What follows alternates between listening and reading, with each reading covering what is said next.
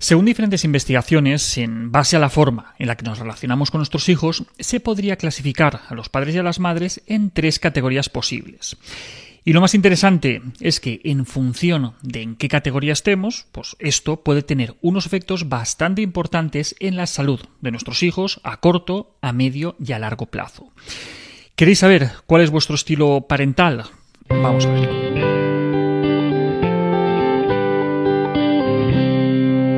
Cuando toca poner un límite a nuestros hijos, eh, ¿qué hacemos? Eh, ¿Le dejamos hacer y que se dé cuenta por, por él o por ella mismo que, eso no es lo adecuado? ¿Le castigamos? ¿Le gritamos? ¿Dialogamos? ¿Intentamos convencerle?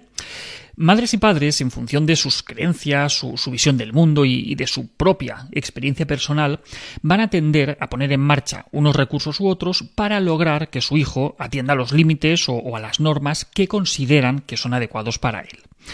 Estos modos de, llevar a la práctica el establecimiento de los límites o, de las normas sería lo que se conoce como estilos parentales. Y es algo que, se ha estudiado mucho en psicología para comprender qué implicaciones pueden tener para, el hijo a medio o largo plazo pues esas distintas formas de educar que, tienen padres y madres. A lo largo de los años, distintos autores han definido y han clasificado estos estilos parentales. De las primeras clasificaciones, y, quizá la, más conocida, es la que Diana Baumried hizo en los años 60 del siglo pasado. En esta clasificación, ella habla de tres estilos parentales, que serían el autoritario, el permisivo y el democrático. vamos a verlos. Por un lado, tendríamos el estilo autoritario. Eh, según Baumried, eh, los padres autoritarios intentan modelar, controlar, dirigir las, conductas y las actitudes de sus hijos de acuerdo con unas ideas concretas y habitualmente rígidas y de carácter bastante absoluto que, ellos tienen. Estos, estos, padres no suelen expresar de un modo abierto su, afecto hacia los hijos tienen poco en cuenta sus intereses y, sus necesidades inmediatas. Y las normas que, que les ponen pues, suelen ser impuestas sin darles ninguna explicación. Estos padres autoritarios valoran la obediencia como una virtud y, recurren a los castigos para frenar la voluntad de sus hijos cuando, cuando piensan que, pues, que no están actuando de manera correcta. Por eso, pues, eh, no facilitan la, negociación con los hijos, porque consideran que, los hijos pues, tienen que aceptar las cosas que dicen los padres, que, son las correctas y, y punto. ¿Vale? Estos padres autoritarios pues, son partidarios de, mantener al niño en una posición subordinada, eh, restringir su autonomía y asignarle responsabilidades domésticas para inculcarle el respeto por el trabajo. Incluso llegan a considerar como, como un fin en sí mismo el mantenimiento del orden y de la estructura familiar tradicional.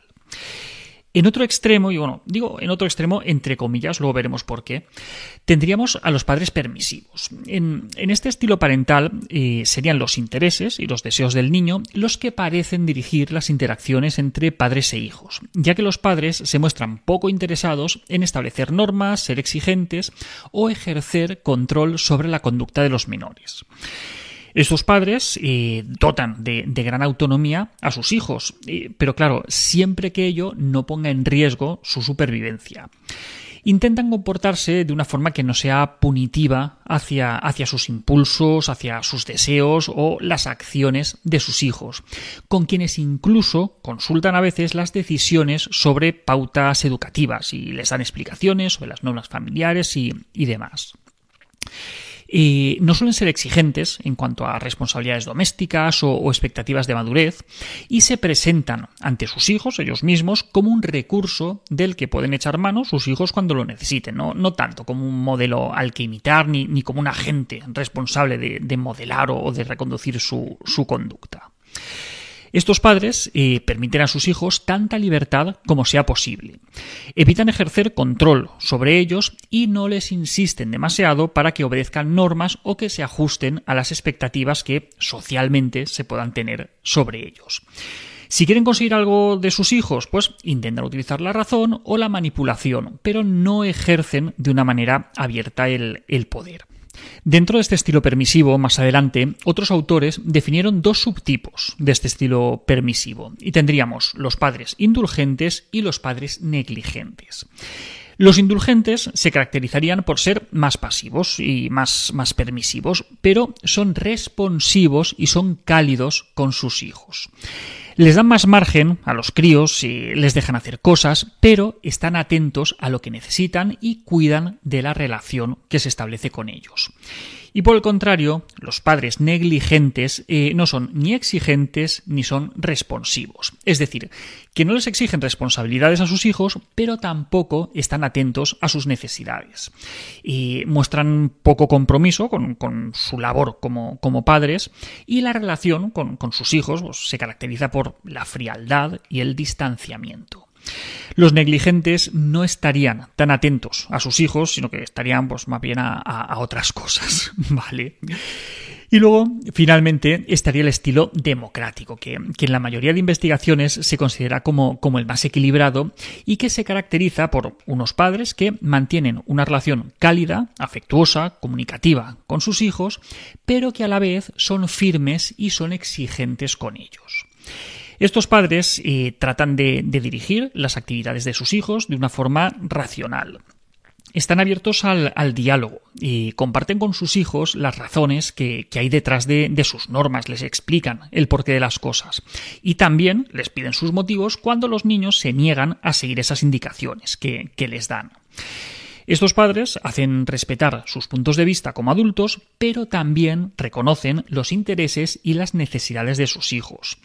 Reconocen, valoran sus cualidades, pero también establecen objetivos que desean que logren sus hijos en un futuro. Y bien, ¿todo esto para qué? Es decir, ¿por, qué estamos hablando de todo esto?